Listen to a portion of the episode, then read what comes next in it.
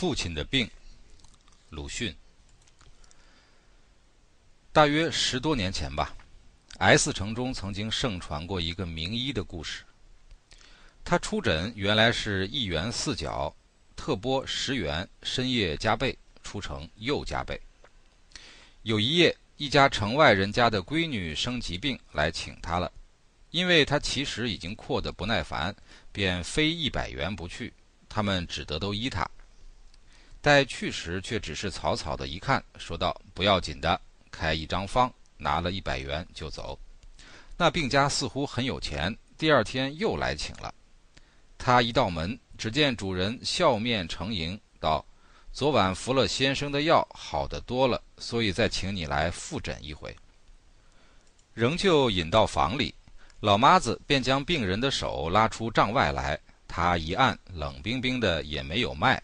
于是点点头道：“哦，这病我明白了。”从从容容走到桌前，取了药方纸，提笔写道：“凭票付阴阳一百元整，下面是署名，画押。”先生，这病看来很不轻了，用药怕还得重一点吧？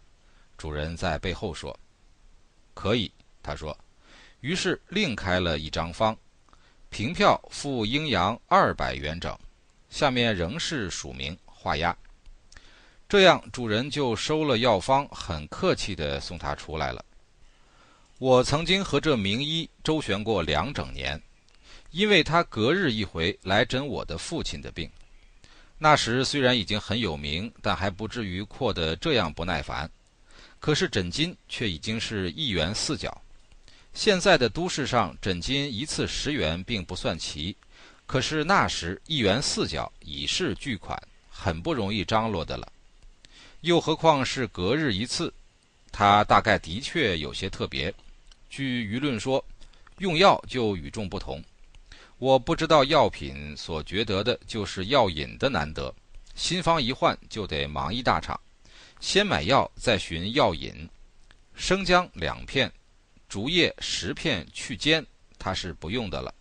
起码是芦根，需到河边去掘。一到经霜三年的甘蔗，便至少也得搜寻两三天。可是说也奇怪，大约后来总没有够求不到的。据舆论说，神庙就在这地方。先前有一个病人百药无效，待到遇见了什么叶天士先生，只在旧方上加了一味药引梧桐叶。只一服，便豁然而愈了。医者亦也，其实是秋天，而梧桐先知秋气，其先百药不投，今以秋气动之，以气感气，所以。我虽然并不了解，但也十分佩服，知道凡有灵药，一定是很不容易得到的。求仙的人，甚至于还要拼了性命跑到深山里去采呢。这样有两年，渐渐的熟识，几乎是朋友了。父亲的水肿是逐日厉害，将要不能起床。我对于经霜三年的甘蔗之流也逐渐失了信仰，采办药引似乎再没有先前一般踊跃了。正在这时候，他有一天来诊，问过病状，便极其诚恳地说：“我所有的学问都用尽了，这里还有一位陈联合先生，本领比我高，我见他来看一看，我可以写一封信。”可是病是不要紧的，不过经他的手可以格外好得快。这一天似乎大家都有些不欢，仍然由我恭敬地送他上轿。进来时看见父亲的脸色很异样，和大家谈论，大意是说自己的病大概没有希望的了。他因为看了两年毫无笑靥，脸又太熟了，未免有些难以为情。所以等到危急时候，便见一个生手自带，和自己完全脱了干系。但另外有什么法子呢？本城的名医除他之外，实在也只有一个陈联合了。明天就请陈联合。陈联合的诊金也是一元四角，但前回的名医的脸是圆而胖的，他却长而胖了，这一点颇不同。还有用药也不同。前回的名医是一个人还可以办的，这回却是一个人有些办不妥帖了。因为他一张药方上总兼有一种特别的丸散和一种奇特的药引。芦根和经霜三年的甘蔗，他就从来没有用过。最平常的是蟋蟀一对，旁注小字道：“要原配，即本在一科中者。”似乎昆虫也要贞洁，续弦或再教，连做药资格也丧失了。但这差事在我并不为难。走进百草园，十对也容易得，将它们用线一服，活活地置入沸汤中完事。然而还有平地木十株呢，可这谁也不知道是什么东西了。问药店，问乡下人，问卖草药的，问老年人，问读书人，问木匠，都只是摇摇头。林默才记起了那远房的叔祖爱种一点花木的老人，跑去一问，他果然知道。是生在山中树下的一种小树，能结红子，如小珊瑚珠的，普通都称为老福大。踏破铁鞋无觅处，得来全不费功夫。药引寻到了，然而还有一种特别的丸药——败骨皮丸。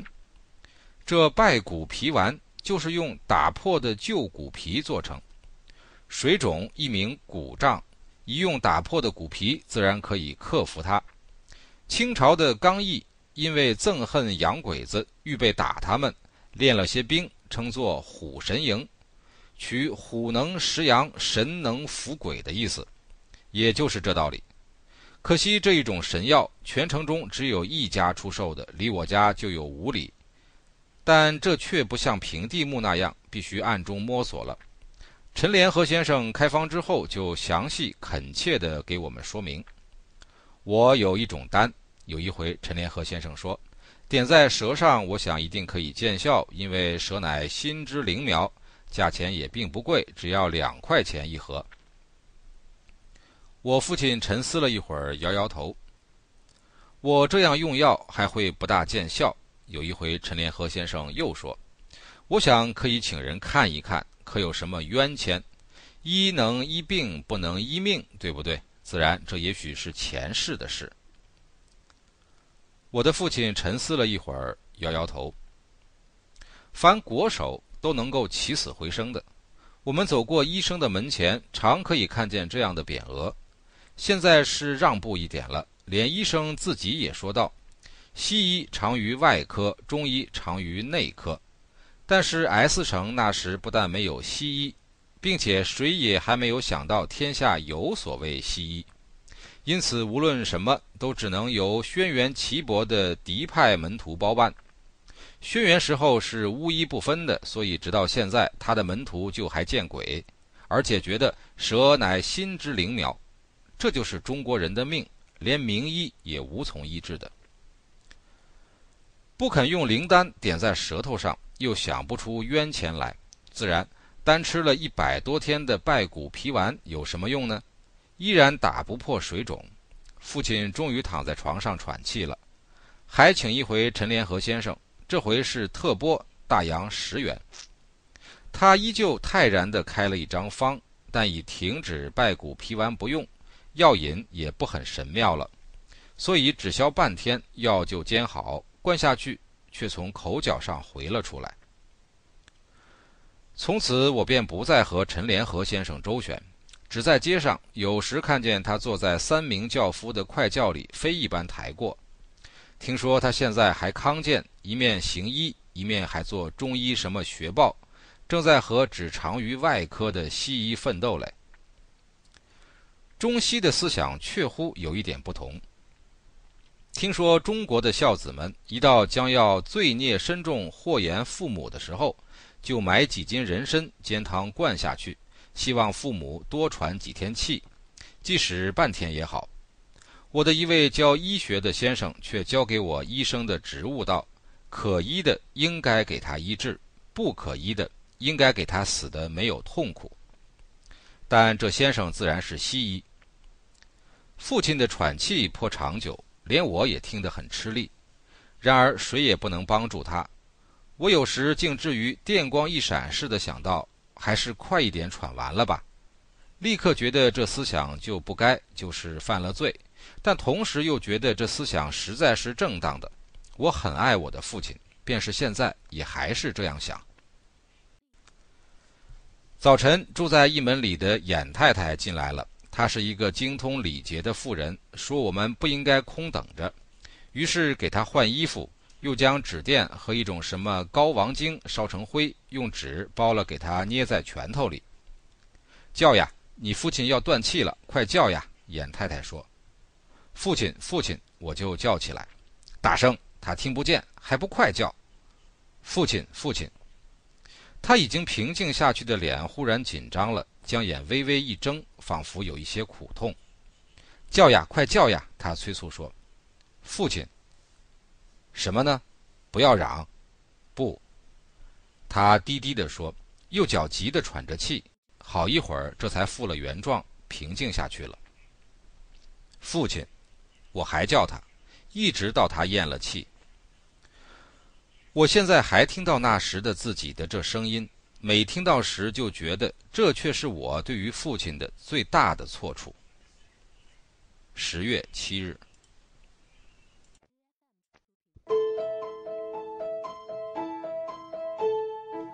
家常读书制作，感谢您的收听。